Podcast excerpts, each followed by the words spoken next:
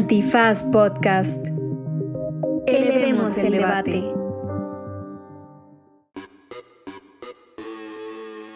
Buenos días, buenas tardes, buenas noches, bonita madrugada o cualquiera que sea la circunstancia temporal en la que esté usted crudeando en este momento. Quédense para escuchar eh, nuestro finísimo análisis sobre la visita de AMLO a las Naciones Unidas y también esta noticia que ha pasado un poco desapercibida sobre el desbordamiento en Tula que le costó la vida a más de 10 personas. Y después hablaremos de este bodorrio que se llevó a cabo en Guatemala que le costó la chamba a Santiago Nieto, básicamente, y que ahora tengamos un nuevo integrante en la WIF, o sea, Pablo Gómez. Y al final, final, final, también viene la linda recomendiza como ya es tradición. Está muy bonito este episodio, grabado con mucho amor para todas y todos ustedes en un día feriado, un día de asueto, un día de puente, porque eso también es Derecho Remix, compromiso con las y los escuchas. Esto es... Derecho Remix. Divulgación jurídica para quienes saben reír. Con Ixel Cisneros, Miguel Pulido y Andrés Torres Checa. Derecho Remix. Bienvenidas, bienvenides, bienvenidos a una emisión más de Derecho Remix, el eh, podcast de divulgación jurídica que es preferido por millones de personas que practican la ciencia jurídica en todas las partes del mundo, en todos los idiomas. Hay gente que ha aprendido a hablar español solo para escuchar Derecho Remix. Es el caso de Antonio Gutiérrez, secretario general de la ONU. Pensé que ibas a decir de Antonio Atolini, tu ídolo. Ese todavía no aprende a hablar español. Golpes bajos tan temprano. Qué barbaridad. Ay, Diosito lindo. Qué pesado este lunes y con tanto esfuerzo y de puente y de buen fin y de toda la cosa. Yo aquí echándome mi cafecito para el frío. Por cierto, echándome mi, mi cafecito en las tazas de Menat Studio que ustedes pueden meterse a la página, por ahí les vamos a dejar el link para que compren tazas, porque si compran estas tazas que están hermosísimas y cabe como litro y medio de café en cada una, como a mí me gusta, este, apoyan al CEDEM, que es una organización este, de Chihuahua, que apoya eh, a mujeres que han vivido violencia y a sus familias y la neta es que hacen una chambota, entonces estamos haciendo en el día después, yo ya saqué mi anuncio acá para empezar a gusto eh, el derecho remix de esta semana. Compren estas tazas porque el día después Elementa y Menat, esta marca bien bonita de pues no solo tazas, sino también platos y cosas así, pero en este caso pueden comprar estas tacitas y el 35% de su compra se va a ir al CEDEM. Así sea una buena persona, solidaria, solidario, apoya al CEDEM en este 25N, mes de noviembre. Está buenísimo. Yo eh, no sé si todas las personas que escuchan Derecho Remix saben qué es el CEDEM, que es una institución con sede en el norte del país, de manera particular en Chihuahua, en el norte del país me refiero a México que hacen un trabajo extraordinario desde hace muchos años eh, en temas de acompañamiento jurídico, por ejemplo, a familiares de mujeres desaparecidas, en aquella espantosa eh, crisis que hubo y que todavía tuvo, de por sí era súper densa y fea, y tuvo eh, además el desatino, la prensa y la clase política de intitular esa época como las muertas de Juárez. Qué horrible, de verdad me parece que eso es una cosa jodidísima, pero el CEDEM es un, es un proyectazo, este, ha llevado un montón de casos eh, no solo al sistema interamericano, sino sobre todo a las sedes judiciales mexicanas, litigan bien chingón. Y el día después, encabezada por Ixel Cisneros Soltero, también es una institución muy bonita. Y nuestras compas de Elementa, que también hay episodios con ellas y toda la cosa. Eh, éntrenle, éntrenle. Si, si quieren una referencia muy inmediata de, de qué es el CEDEM, eh, por ejemplo, en el caso de las tres muertes de Marisela Escobedo, por el caso me refiero al, documental en Netflix, salen eh, ahí abogadas y abogados del, del CEDEM, Gavino, sale Ruth, eh, sale, si mal no estoy, también sale Alma, ¿no? Y, Lucha Castro. Bueno, pues sale, sale la plana mayor del CEDEM. Personas extraordinarias en la, en la contribución. Además, al dos de ellas con trayectoria incluso desde los tiempos de, la lucha clandestina por la democracia en este país y con cercanía a los personajes del asalto al cuartel de madera. Un episodio de la historia de Chihuahua. Ahora que va a ser Navidad, pues ahí regálele una tacita a algún ser querido y queri o querida y apoya a esta organización tan chingona. Y sí, la verdad que sí. Pues bueno, yo creo que ya con eso podemos dar por clausurados los análisis de este Derecho Remix. Eh, soy una persona en situación eh, de resaca, así que les pido paciencia, porque si fuera por mí, ya estaría dormido otra vez en mi camita en este momento, después del puente. Recuerden que nosotros grabamos el lunes y el señor tiene resaca el lunes. Son las 6 de la tarde. No importa, podrían ser. pues, esto me va a durar hasta el miércoles. Va a estar feísimo. Quiero chillar, tengo una depresión. Y me la pasé bien, que es lo peor, y no traigo cruda moral, es nomás el exceso de serotonina que salió de mi cuerpo, de tanta risa y tanto abrazo. Pero bueno, empecemos si les parece con los temas selectos de la H Inmaculada Producción, que siempre tiene el buen tino de seleccionarnos eh, ejes de análisis. Y ahora eh, estoy viendo aquí en la escaleta que nos proporciona que el primer tema de análisis es que el señor presidente de la República decidió usar su visa e ir al vecino país del norte. Eh, fue una vez a ver a Trump y ahora fue a visitar a sus compas en las Naciones Unidas. Es eso es porque México preside el Consejo de Seguridad ¿no? de, de las Naciones Unidas. Y porque Juan Ramón de la Fuente es su compi. Juan Ramón de la Fuente es el embajador de México ante la ONU y México está presidiendo el Consejo de Seguridad. Eh, recordemos que el Consejo de Seguridad es uno de los seis órganos fundacionales de la ONU. Tiene cinco miembros permanentes que son China, Estados Unidos, Rusia, Gran Bretaña y Francia. Y además tiene, eh, si memoria no falla, 10 miembros rotativos. Y entonces México ahora está, forma parte de estos miembros rotativos y preside el Consejo de Seguridad en este ejercicio. Eh, entonces, como inauguraba el periodo, eh, pues viajó López Obrador a esta como toma de posesión de la presidencia del Consejo de Seguridad. Y fue como, ¿qué húbole con la desigualdad? ¿Qué húbole con este, lo que estamos haciendo en México, ¿no? Un poco. La verdad es que el speech a mí me pareció bastante bueno, ¿no? Y además también retomando, ah, pues, a ti no, chica, pues ahorita tú darás tus argumentos de por qué chingados no, pero a mí sí.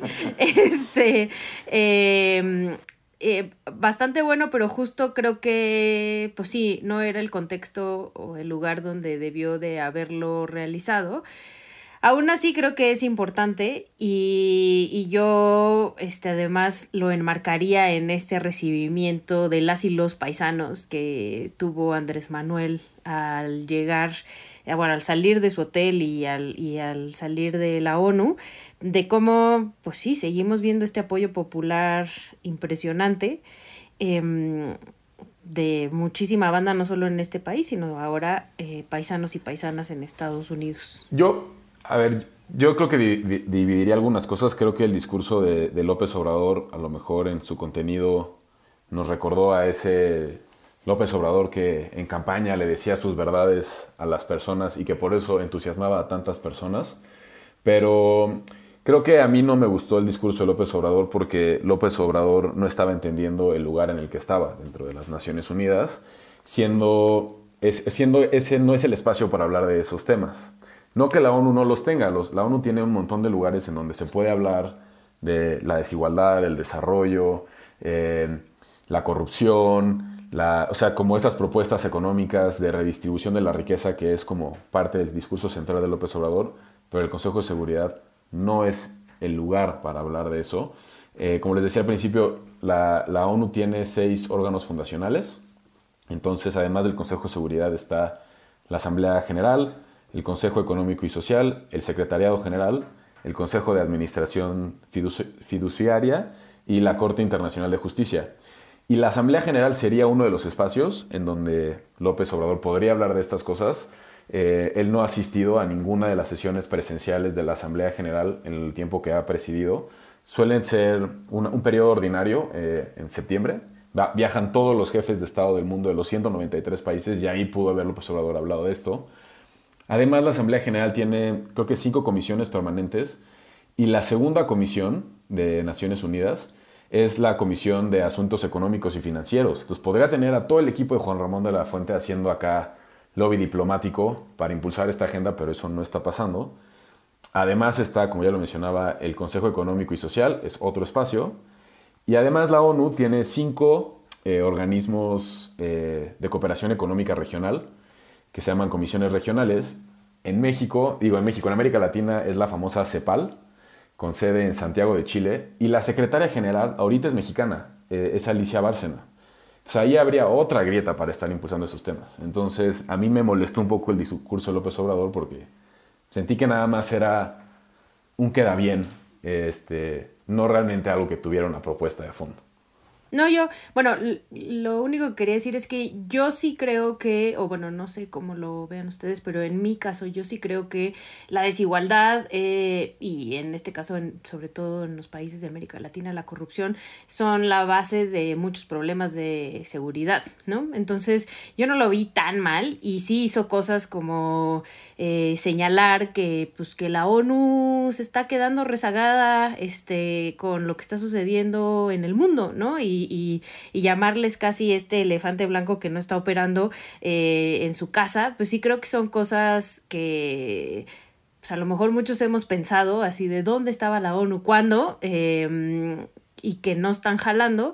este, y creo que, creo que eso fue muy interesante y al final también, em, pues el otro día escuchaba a Denise Merker decir ningún medio internacional recuperó las declaraciones ¿no? en, eh, de Andrés Manuel en el Consejo de Seguridad, pero sí todos los medios en México fueron portadas, ¿no? Entonces, también Andrés Manuel tiene perfectamente clara su agenda y tiene perfectamente clara qué va a ir a decir a estos espacios y a dónde se para, ¿no? Entonces, eh, yo sí creo que a eh, espacios de la ONU, no solo donde se habla la parte económica, se tiene que empezar a hablar de desigualdad en todos los espacios, porque yo sí creo que es la gran base eh, de, los problemas de este país, de este país, de este mundo. Mm, digo, estoy de acuerdo con que hay ciertas cosas que no, no lo digo en un sentido de lugar común despectivo, sino que son eh, obviedades que tendríamos que hacernos cargo y la desigualdad está relacionada con muchos de los fracasos de sistemas democráticos y, e incluso yo diría que las desigualdades explican muchos de los problemas que trata de atender el Consejo de Seguridad. A mí no me gustaría una desvinculación tan extrema de los asuntos que trata el Consejo de Seguridad y la desigualdad extrema que está viviendo el mundo, porque creo que es parte de las preocupaciones globales. Entiendo lo que dice Checa, que no es el espacio para solo hablar de eso, porque además hay una agenda del Consejo de Seguridad eh, pero yo en realidad de lo que les quería cotorrear eh, es, no sé si se acuerden, cuando México presidía el Consejo de Seguridad en el sexenio Vicente Fox y nuestro embajador era mm, Adolfo Aguilar Cincer, quien por cierto falleció en un accidente automovilístico muy jovencito. Eh, bueno, cincuenta y tantos años ha de haber tenido Adolfo cuando murió. Un tipo brillante con una pluma excelsa que escribía en Reforma y yo cuando era estudiante lo leía con mucho entusiasmo. Y, Adolfo eh, eh, gestionó durísimo para que hubiera una salida diplomática en el caso de la invasión de, Irak.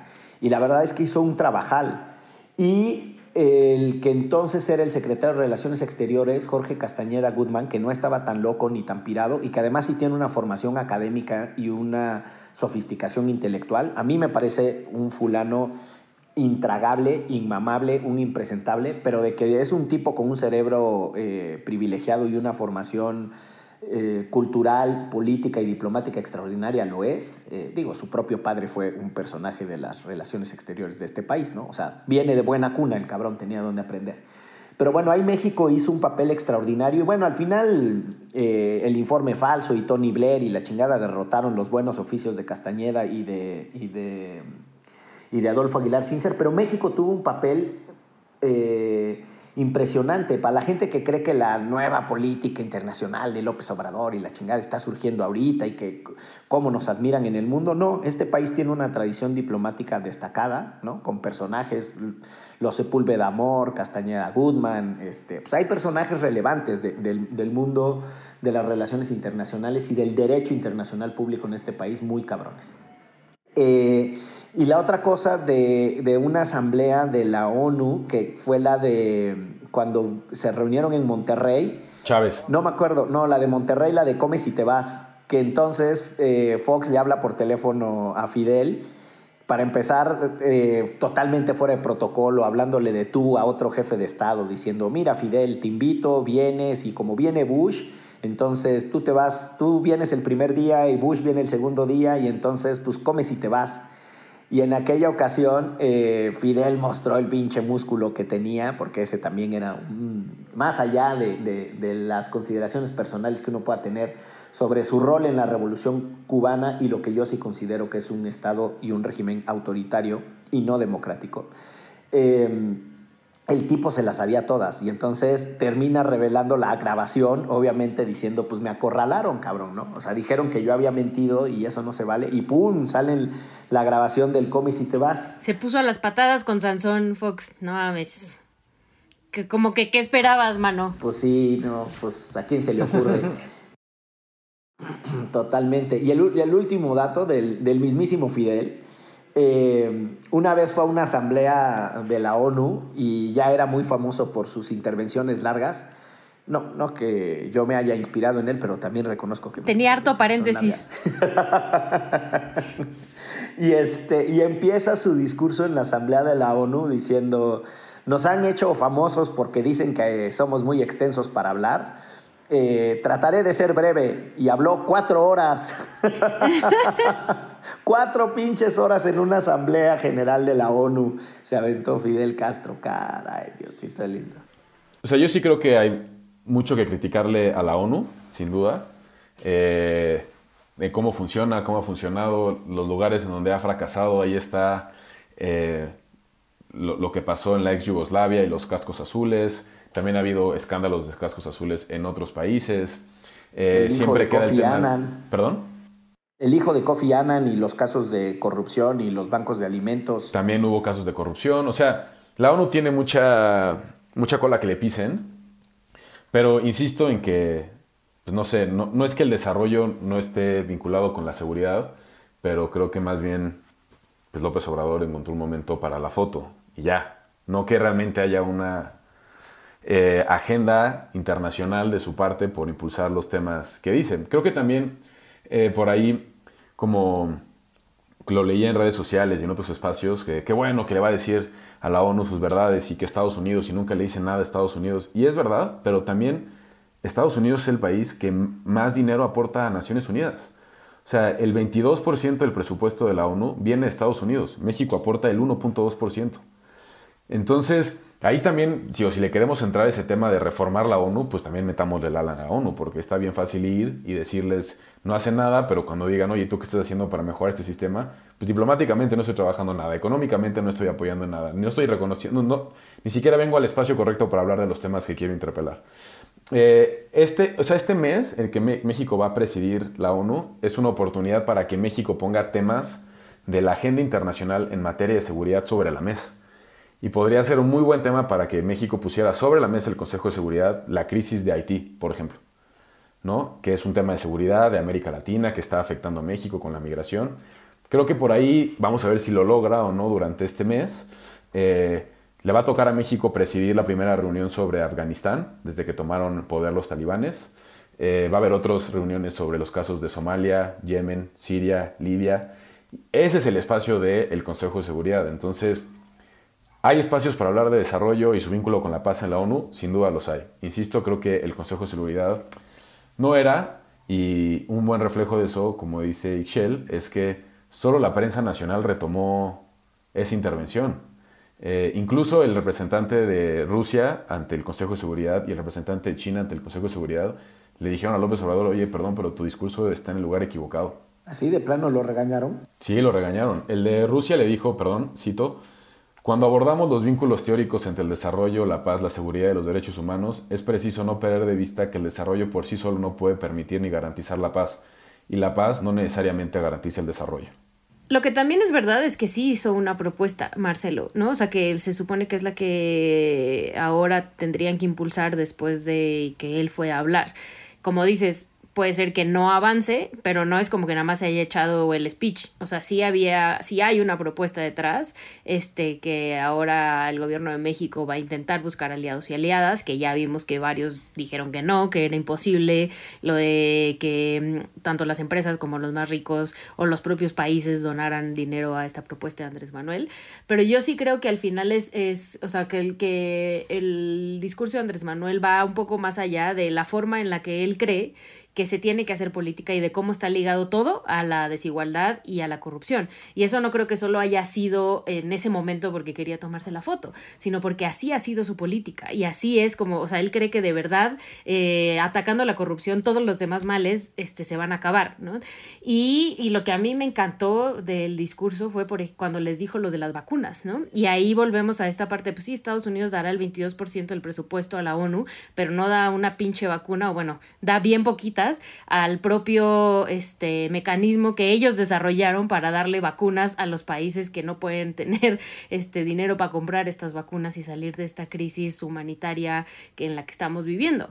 Entonces, pues, o sea, a mí, em, más allá de lo leguleyo que puede ser este hombre, o sea, sí creo que al final es Andrés Manuel siendo Andrés Manuel, sin duda, ¿no? En el espacio donde, donde él se para, él echa su speech como a él se le da la gana, pero también creo que hay cosas importantes que hay que recuperar. Yo, nada más, perdón, me voy a poner, estoy muy hater con este tema, pero del tema de las vacunas, también, pues el único esfuerzo que ha habido mundial como de cooperación internacional es COVAX, que sí ha logrado vacunar a un montón de países del sur global, con un montón de rezagos comparados con el norte global pero es un esfuerzo que inicia la OMS, que es un organismo de la ONU. Por eso, y por eso les fue a decir, les fue a decir que no funcionaba y que los países como Estados Unidos no estaban dando los suficientes números de vacunas como deberían de dar, porque, o sea, literalmente tenían para vacunar ellos o Canadá o algunos países de Europa cinco veces a su población y no las quieren soltar por culeros. Y en África es el menos del 0.5% de personas se han vacunado. O sea, es una mamada cuando se supone que tienes este gran organismo que se supone que es justo para que nos pongamos de acuerdo en este tipo de casos como lo que está sucediendo con el coronavirus. Yo supongo que el tema es, y estoy tratando de interpretar, checa, tu frustración es el problema de ventanilla, ¿no? O sea, esas palabras sirven de poco si tú vas y las presentas en la ventanilla inadecuada, ¿no? O sea, no hay nadie ahí de los que estén sentados en el Consejo de Seguridad que lleven esas agendas en sus países. Entonces no importa que se los digas porque no tienen a quién llevarle y correrles traslado. Ahora, yo me quedo con una frase de lo que dijo Ixchel, Andrés Manuel siendo Andrés Manuel y hablando de lo que quiere y su forma de hacer política. Yo creo que ese güey tan no cree en, el Consejo de Seguridad y lo que se puede hacer de la ONU, que en realidad va y lo utiliza como un efecto boomerang. O sea, su agenda es nacional. Y no es que no sepa que ahí no se debe ir a hablar de esas cosas, es que le vale madre. Y seguramente se lo dijo, se lo dijo Juan Ramón, se lo dijo, se lo dijo Marcelo y dijo, me vale madre. Me vale madre, ¿no? Porque pues, como esa cosa no sirve, por lo menos que me sirva a mí y por lo menos que me sirva para reforzar mi presencia mediática en México, porque pues lo demás le importa poco menos que nada. Tengo la impresión de que muy a su estilo de hacer política, seguramente eso pasó. Digo, estas son, eh, si acaso, eh, puras eh, conjeturas nuestras, pero bueno, eso es lo que hay en Derecho Remix. y hablando del, del señor H, presidente de esta república, eh, ciudadano eh, macuspano, está en el ojo del huracán no solo por eso, sino por otras razones, y una de ellas deriva de, de un reportaje publicado por Animal Político sobre las decisiones que tomaron eh, las autoridades administrativas que gestionan los temas de agua, que es el Sistema de Aguas de la Ciudad de México y la Comisión Nacional del Agua, de eh, expulsar una sobrecarga pluvial, o sea, llovió un chingo y entonces se juntaron con más aguas negras y la chingada, y sobrecargaron eh, el, el caudal de un río que sale hacia Tula, Hidalgo, y entonces hubo una inundación en Hidalgo por salvar inundaciones en la Ciudad de México y en el Estado de México. Y bueno, pues ya hasta fue eh, objeto de diálogo en la mañanera, ya se comprometió, como siempre lo hace el presidente, a entregar un dictamen, un estudio que compruebe que, Se decidió todo bien. No han entregado el de los fideicomisos que prometió hace como 400 años y que dijo que solo le iba a tomar cuatro minutos. Este, tiene como una, tiene una pila, dirían en Veracruz, una pila es una lista larga, una pila de, eh, de promesas de estudios técnicos que justifican sus decisiones, eh, extraordinaria el presidente, eh, como que nadie, nadie le fiscaliza que promete investigaciones, estudios y nunca entrega nada. Pero bueno, en este caso lo volvió a hacer.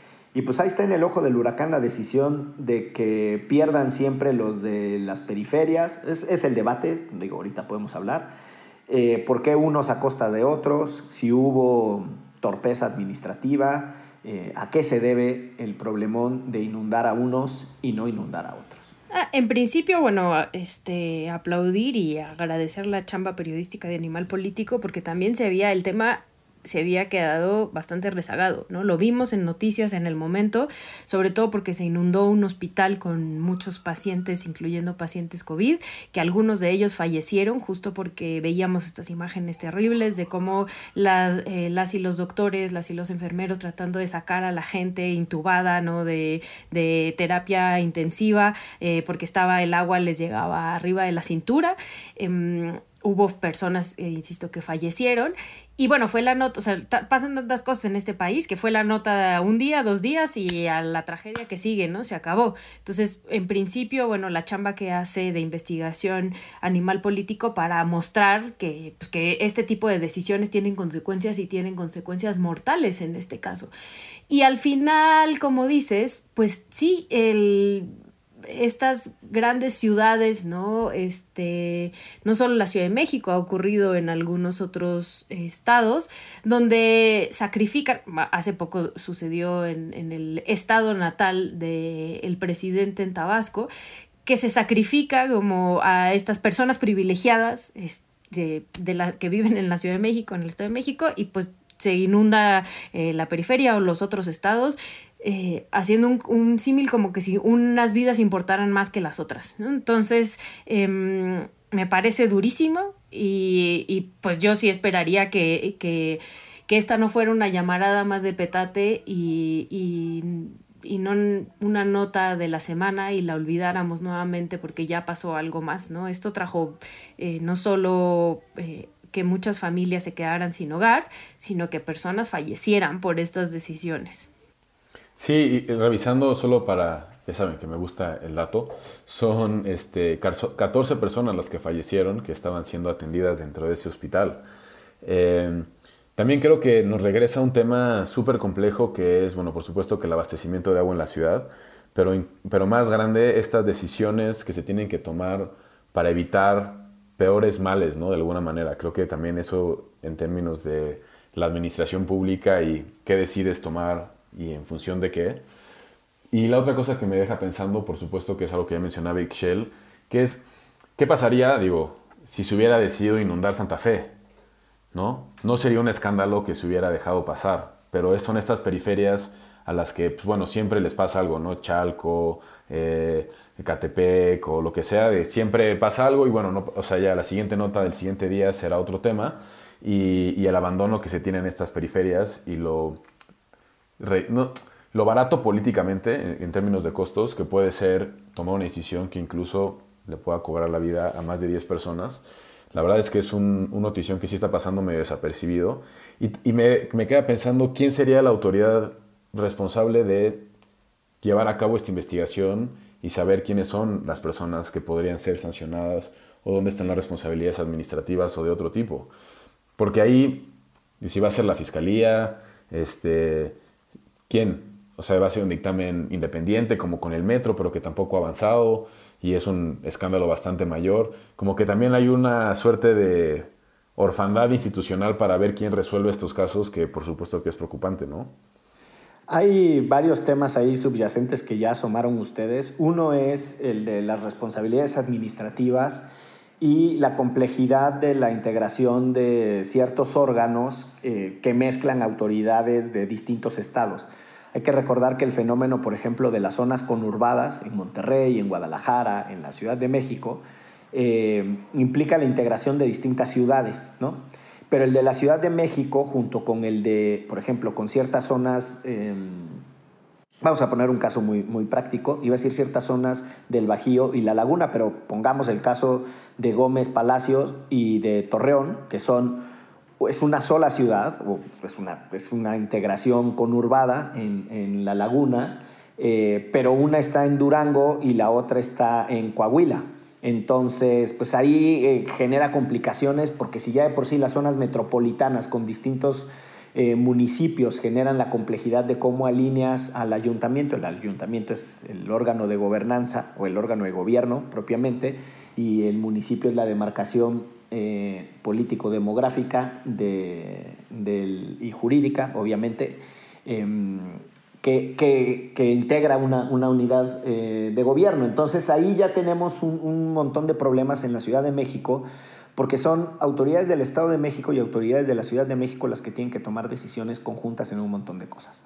La gestión em, de los drenajes y de las salidas de, aguas negras de la Ciudad de México es una de ellas. Esta ciudad le avienta sus aguas negras al Estado de Hidalgo. Y no me pregunten por qué, pero en los órganos de decisión participan las autoridades de la Ciudad de México, las autoridades del Estado de México, pero no participan em, las autoridades de Hidalgo. Y otra de las cosas que es muy complicada y que lo aborda muy bien el reportaje Animal Político es el tema de quiénes tienen voz y voto y quiénes solo tienen voz en ciertos órganos colegiados de decisión técnica. Y ahí te das cuenta que, por ejemplo, Protección Civil tiene voz pero no tiene voto, cosa que me parece absurdo para gestionar cosas tan problemáticas. Eh, y que además no asistieron a ciertas reuniones. Entonces, el tema del diseño administrativo y mm, el problema de las competencias por tipo de autoridad y de las jurisdicciones eh, por eh, demarcación están generando un montón de desafíos que yo no sé si estamos encontrando las soluciones administrativas eh, para atender las necesidades y la seguridad de la gente, porque además ese es el núcleo de gobierno más cercano a las personas, ¿no? los municipales y, las autoridades locales.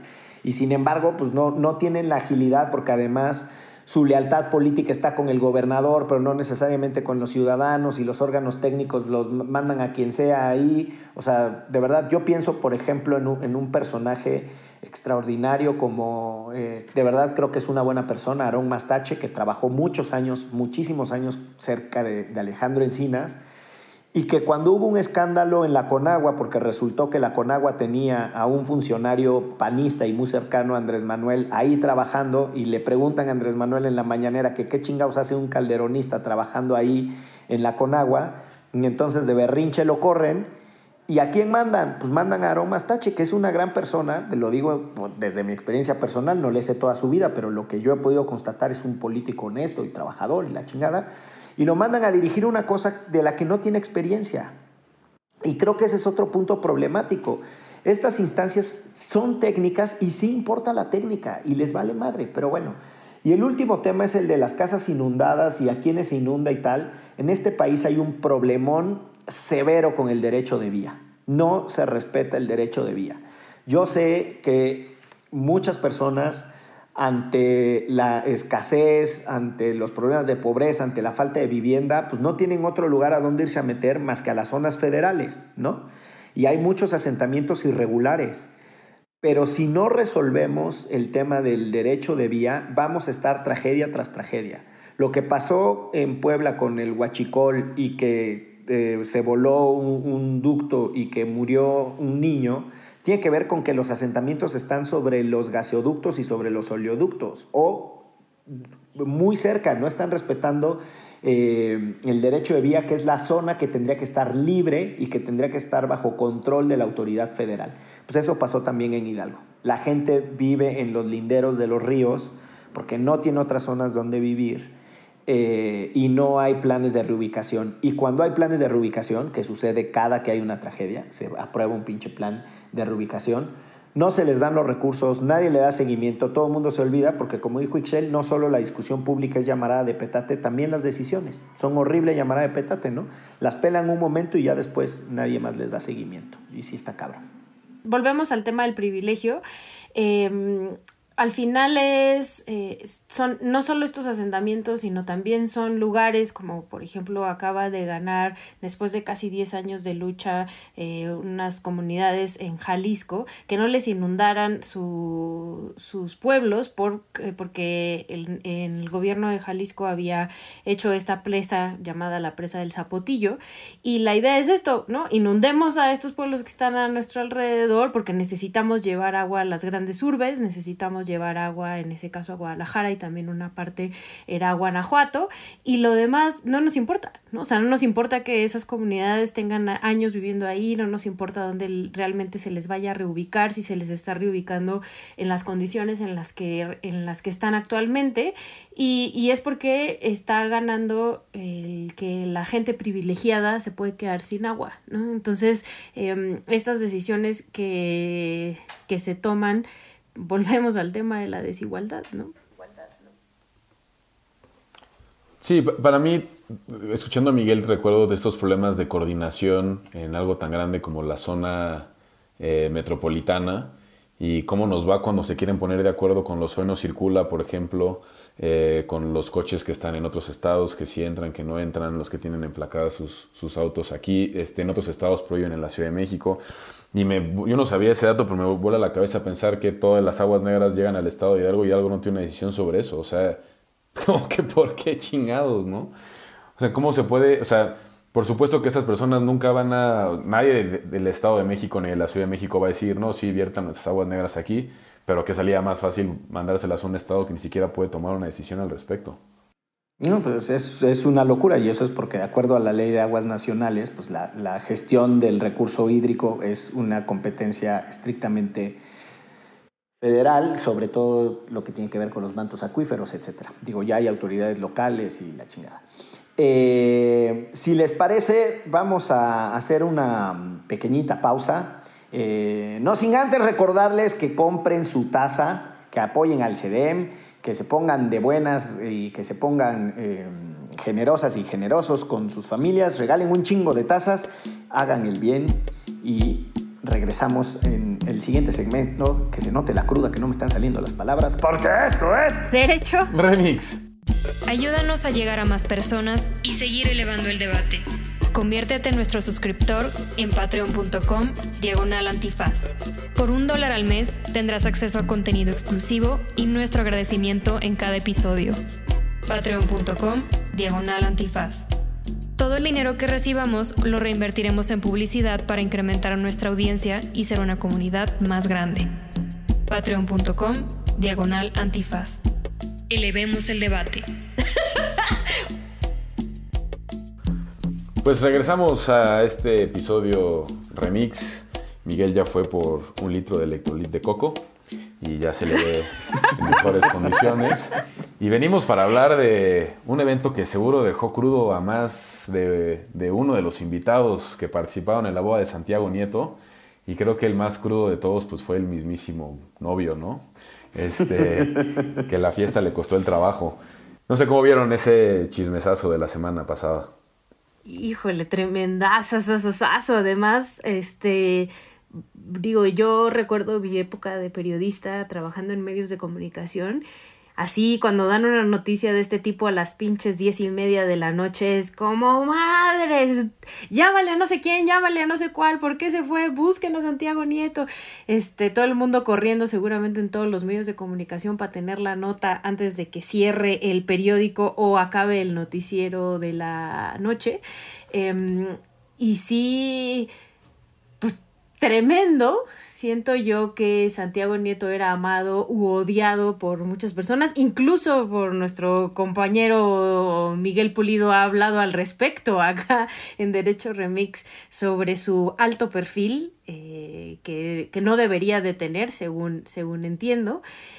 Y esto lo confirma, ¿no? O sea, creo que confirma tu teoría de el alto perfil que tiene Santiago Nieto, tenía Santiago Nieto en el gobierno de Andrés Manuel López Obrador, no le permite que tuviera una boda de este nivel, de este calibre y con estos escándalos, personas eh, como el dueño del Universal yéndose en un avión privado, la secretaria de Turismo de la Ciudad de México eh, yendo en el mismo avión con, otra con otros personajes, eh, con mucho dinero en efectivo, todo lo que Andrés Manuel le choca estaba junto en una boda, ¿no? Este, y según entiendo, le invitaron y él dijo como, chido que le vaya bien, que les vaya bien, felicidades, pero yo no voy a asistir a un evento así, ¿no? Y, y pues al final, téngale que se queda sin chamba. Y que, y que nos traen además a mi ex legislador Pablo Gómez a dirigir este, la UIF. Sí, está muy loco. La verdad es que, o sea, una cosa que no podemos obviar es que la política cuando es espectáculo, presenta grupos, divisiones, distancias que en la vida social real no lo son. El mejor caso es eh, Carla Humphrey, que es eh, consejera del INE y que tiene una trayectoria en órganos electorales y que se asume públicamente, este, vamos, es conocida su cercanía a un sector del panismo, es expareja de, de Gil Swart, cosa que tendría que ser irrelevante, pero también es cercana a Josefina Vázquez Mota, etcétera eh, es decir, un personaje ubicado en un, en un, sector de la población y de la clase política de manera muy particular, casándose con uno de los paladines y de los emblemas de muchos de la 4T que han fantaseado con las habilidades y poderes eh, de Santiago Nieto, que hasta lo, yo lo veía en Twitter, o sea, un chingo de gente que decía, no, esto se lo hacen porque es un presidenciable. ¿Se lo hacen qué? El güey está enamorado de una persona que tiene una visión política distinta y que no solo tiene una visión política distinta, es muy cercana a las personas que estuvieron en el poder, en el régimen anterior neoliberal y la chingada, pues porque la diversidad y la pluralidad existe, pero insisto, eh, la clase política trata... Y porque en el amor no se manda. el, el, tweet de Santiago Nieto después de que lo corrieron estuvo buenísimo. Si mi pecado es amar. ya viene la serie de Netflix de Santiago Nieto, va a estar buenísima. interpretado por Gael García. ah, espérate, espérate. No, pero eso, o sea, el primer, creo que el primer dato es eh, la, toda la banda que se superazota y ahora sí, y malditos del régimen anterior y la chingada pues están ahí super odiando y la secretaria de Turismo de Claudia Sheinbaum yendo con el güey más mencionado por el presidente en sus conferencias de prensa como el símbolo de la clase del, periodismo corrupto, ¿no? O sea, se la pasa chingando a Lili Ortiz y en el avión privado que había alquilado ese güey iba la secretaria de Turismo de Claudia Sheinbaum, su consentida presidenciable. Entonces yo creo que ahí hay un elemento de, análisis. Eh, me recuerda una frase de un profesor que decía, ustedes pueden ver a un chofer de la Pepsi agarrarse a golpes con un repartidor de la Coca-Cola mientras los directores de ambas empresas juegan al golf y comen juntos, ¿no? Entonces abajo la perrada nos andamos rompiendo la hocico en nombre de otros cabrones que ellos a escondidas y de manera discreta se abrazan. Y ese sería el segundo eje de análisis. Todo este escándalo sale porque no declararon los 30 mil dólares o 35 mil, no sé cuánto se lo... No, no puedes llevar. O sea, si llevas más de 10 mil dólares, tienes que declararlos. Y pagar impuestos. Internacionales. Pero ¿quién anda viajando con 35 mil dólares? Y luego dice que era para una operación que se iba a hacer en Los Ángeles. ¿Qué hospital de Los Ángeles o donde no sé dónde en Estados Unidos te recibe pago con efectivo, cabrón? Así como... No, espérame, pero vas, te vas, vas viajando en sentido contrario. O sea, Los Ángeles queda por otro lado, déjame te aviso, ¿no? Y además cuando entres a Estados Unidos también, si no declaras, también te pueden este, ahí detener. O sea, no es como que sea legal lo que andaba haciendo. Es que es rarísimo andar con 35 mil dólares, pero bueno, pues ya ven que aquí hay gente que anda con mucho efectivo. Ya ven a Pío. Pío López Obrador, que les invita a los chescos a sus colegas y les deja este, 4 millones de pesos en efectivo en unas bolsas de papel. Este, es muy singular. Pues digo, para mí, para mí ya es rarísimo cargar con 35 pesos en efectivo, ¿no? No, no sabría lo que significa otras cantidades. Yo, yo la verdad no estoy tan seguro, o no sé qué piensen ustedes, de si la razón detrás de todo este escándalo para López Obrador es que hubiera mucho despilfarro, o sea, una boda antigua con no esto maletín de dinero, que aparte, digo, hay que decirlo, no se ha comprobado ni, ni se ha explicado como bien, bien a qué era, más bien fue un escándalo que en menos de 24 horas ya, ya tenían despedida a esta secretaria de turismo, como que todavía no queda tan claro ahí. Eh, yo creo que más bien tiene que ver con los invitados y las invitadas de la boda. Y creo que más bien en la boda de este, este personaje, que como ya decía Miguel, es como de los, de los defensores este, los principales eh, de la vanguardia contra la corrupción del, de la 4T, había gente, pues estaba Quirino Ordaz, ex gobernador de Sinaloa, que es del PRI, Josefina Vázquez Mota, senadora del PAN, estaba José Calzada, ex gobernador de Querétaro por el PRI, este, Carolina Vigiano, que es diputada federal y secretaria eh, general del PRI. Entonces como que de repente parece como que en la boda del principal funcionario o uno de los principales funcionarios está, está gente que no es más bien del grupo, ¿no? Y eso creo que es lo que realmente enoja. Y, también creo que más por Carla que por Santiago eh, ya tenían, o sea, creo que Carla por el tema Salgado Macedonio. Ya comentando así como de programa de Ventaneando, Carla y Santiago. Y Sí, sí, sí. Este, no, pues si, si se acuerdan de este escándalo también digno de Ventaneando, pues Carla Humphrey vota en contra de Salgado Macedonio, que es un gran amigo del presidente.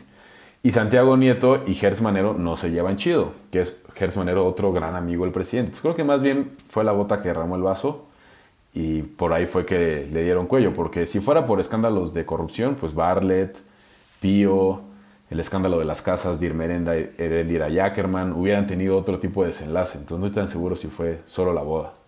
No lo sé. Yo creo que fue, yo creo que fue un combo perdedor, o sea, la verdad, o combo conservador. O sea, era todo junto. Le metes todos esos, o sea, bueno, el despilfarro de la boda, le metes esas, esos personajes que acabas de mencionar y le metes que encuentran a uno de ellos con dinero, este, viajando en avión privado. O sea, es como todo lo que no le puede gustar al presidente estaba junto ahí y fue como, híjole, mano, no, hay, no hay manera de que te saquemos de esta. Sí, no, está cabrón. No, y a unos días de, ir a pararse en la ONU a hablar del combate a la corrupción, ¿no? Entonces, chance tampoco era el mejor timing. No, pues sí. Yo, de, de, todo el escándalo, además aprovecho porque a veces esto puede servir para hacer didáctica jurídica. Eh, Santiago Nieto no era un fiscal. No importa lo que usted haya leído en Twitter, de ahora sí, el fiscal Santiago Nieto, no. Era un funcionario administrativo de la Secretaría de Hacienda. Su jefe es el secretario de Hacienda. Las unidades de inteligencia financiera son órganos técnicos que tienen la capacidad de revisar información bancaria, son una institución de fiscalización de lo que hacen ciertas personas y responsables de implementar un... Em, montón de, eh, reglas, normas, leyes y la chingada relacionadas con el combate al lavado de dinero. Yo no sé de dónde sacó la gente que Santiago Nieto era un fiscal, pero bueno, yo leía mucho en Twitter así de, el fiscal Santiago Nieto acusó a no sé quién. No, no es un fiscal acusador, no es una, no es una autoridad competente para acusar. Tampoco es su responsabilidad combatir la evasión fiscal, que es la conducta ilícita de no pagar impuestos. La elusión fiscal es la conducta tramposa de encontrarle los huecos a la ley y de mala leche no pagar los impuestos. Las unidades de inteligencia financiera sí estudian la evasión y la elusión como fenómenos eh, pero después en un caso es la Procuraduría Fiscal de la Federación la que lo tiene que combatir y en el otro caso tendría que ser el Servicio de Administración Tributaria, ¿no? el que tiene que ajustar para ver cómo chingados se pagan eh, los impuestos. Las unidades de inteligencia financiera le entregan la información a la fiscalía y eso es relevante por el pleito que describe Checa entre Santiago Nieto y Gertz Manero. ¿no? O sea, que no se coordinan cuando son instituciones que se tendrían que coordinar muy cabrón, lo mismo que la Procuraduría Fiscal de la Federación para acusar. Pero no lo hacían bien, lo hacían con las patas. Y la otra cosa que creo que es interesante saber, lo que más le aplaude la gente a Santiago Nieto es el congelamiento de cuentas. Y eso es inconstitucional y se ha dicho hasta el cansancio por la Suprema Corte. Lo han dicho la primera y lo ha dicho la segunda sala y lo dijo el Pleno y la chingada. Ahora, ¿por qué Santiago Nieto congelaba y congelaba y congelaba cuentas? Es muy parecido a lo que los gringos tienen con sus listas estas, en la que metieron alguna vez, no sé si se acuerdan, a este Rafa Márquez, ¿no? que tienen una lista de congelamiento de activos. Entonces, de aquí a que tú ganas las resoluciones judiciales en las que se demuestra que esa fue una conducta inconstitucional y que te afectó y bla, bla, bla, y te descongelan tus cuentas y la chingada, que fue lo que le hicieron a Medina Mora, no sé si se acuerden. Santiago Nieto le congela las cuentas a Medina Mora y con eso lo presionan y lo empiezan a asfixiar. También le congelaron las cuentas y renuncia. Y también le congelaron las cuentas al de AMSA, a Ansira, el que andaba en España echando el cotorreo, y que igualito que, por cierto, igualito que los Oya se los vaciló, les dijo, no, no, sí les voy a pagar, déjenme salir un rato, no sé cuál, y luego, huevos, compadres, no les pago nada de reparación del daño, yo no les debo, yo no los conozco, ustedes quiénes son. Pero bueno, eh, Ansira también le congela las cuentas y le congela las cuentas a AMSA. Y tan tensa se pone la cosa con la pérdida de empleos en Monclova y el desmadre que estaba armando Santiago Nieto que el presidente le instruye que las descongele. Todo eso, diría, me gustó muchísimo, Chelagüera, lo de Cocococombo perdedor. Todo eso es un pinche Cocococombo perdedor eh, para el Estado de Derecho, porque la verdad es que no tendría por qué andar congelando cuentas. Es esencialmente una conducta de tipo eh, penal eh, que tiene un efecto de comiso prácticamente y no basta con una autoridad administrativa, tiene que intervenir un juez para que se autoricen los congelamientos de cuenta. Pero no importa, Santiago Nieto le fascinaba congelar cuentas, se lo hacía todo el mundo, andaba muy feliz, hasta que por casarse con quien no debía y festejar como no debía e invitar a quien no debía, lo corrieron de su chamba. Este, y pues ahora ya no va a poder congelar cuentas el señor Santiago Nieto. Mi angustia, como bien dice Ixchel, era que un personaje de una institución tan técnica debe tener un perfil político muy, muy bajo y también yo creo que esto lo demuestra, ¿no? O sea, si la vida privada lícita, lícita, de un personaje que integra un órgano técnico le afecta políticamente al presidente de la República, es que el personaje tenía más un rol político que un rol técnico.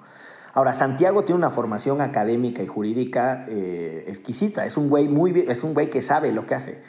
Sus lances no eran porque no conociera lo que dice la ley, sus lances son porque le estaba haciendo funcional al, régimen del presidente y a las instrucciones del presidente. Yo creo que muy rápido va a encontrar trabajo el señor. Vamos a ver en qué, porque por dos años no se puede dedicar a nada relacionado con lo que vieron sus ojos. Pero bueno, pues ahí está el asunto del amor y el desempleo. Qué caray, qué cosas. qué cosas nos regala la 4.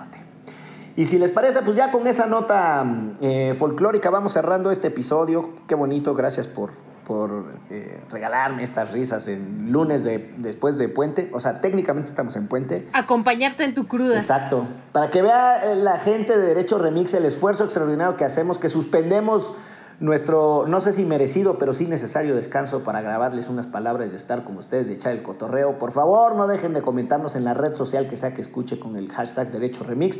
Compren sus tazas o me encabrono. Y síganos escuchando, ¿no? ¿Y la recomendiza? Ay, la recomendiza. Perdón, el, el, desfase, el desfase mental. Este, traigo cinco minutos de delay, cinco segundos de delay. Estoy recalculando. Yo le recomiendo a Miguel unos chilaquiles que se ponen ahí en la esquina de Tamaulipas y Patriotismo. Por el amor de Dios. Que reviven a cualquiera. No, yo tengo dos recomendizas para el día de hoy. Uno es que, a propósito de lo, del tema de las, de las periferias y, y la vida por allá, nuestro querido podcast eh, hermano No se dice provincia tiene un gran episodio al respecto sobre las periferias, entonces les recomiendo que lo escuchen.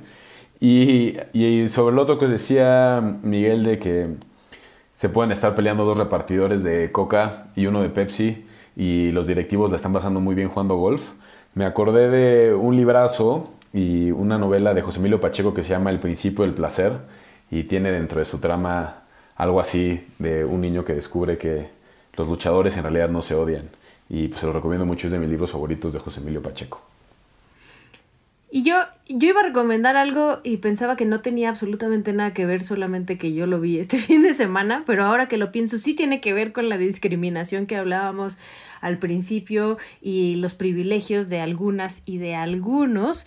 Vean por favor en Netflix eh, la miniserie Colin en blanco y negro de este jugador de fútbol americano de la NFL, Colin Kaepernick. Em, que si ya habíamos hablado también acá en Derecho Remix de él, que es quien empieza a protestar en el himno nacional y se hinca justo para mostrar que él no podía eh, alabar un himno nacional o aplaudir un himno nacional en un país tan discriminador y tan racista como Estados Unidos. De verdad, véanla, está súper buena, más allá de la historia de vida de Colin Kaepernick, muestra justo eh, cómo eh, es, vivimos en una sociedad racializada, discriminadora y de oportunidades solamente para algunos y algunas. E, es miniserie, entonces duran 30 minutitos cada uno de los episodios. Neta está bien, bien, bien chida. Ay, pues muy bien. Yo como no encontré en mi em, memoria RAM qué recomendar, les recomiendo el libro Sin filias ni fobias de Santiago Nieto, que fue que no lo he leído, pero fue lo que publicó cuando lo corrieron la vez pasada de su chamba, este, por andarse peleando con Lozoya, y fue cuando Lozoya le endilgó aquella frase de tengo el tiempo y los recursos para romperles la madre. Y bueno, este, ahí si les gusta, me lo, me lo recomiendan. Me lo recomiendan. Pasen el resumen y vamos a los chilaquiles y vámonos de buenas porque esto fue Derecho Remix. Divulgación jurídica para quienes saben reír. Con Ixel Cisneros, Miguel Pulido y Andrés Torres Checa. Derecho Remix.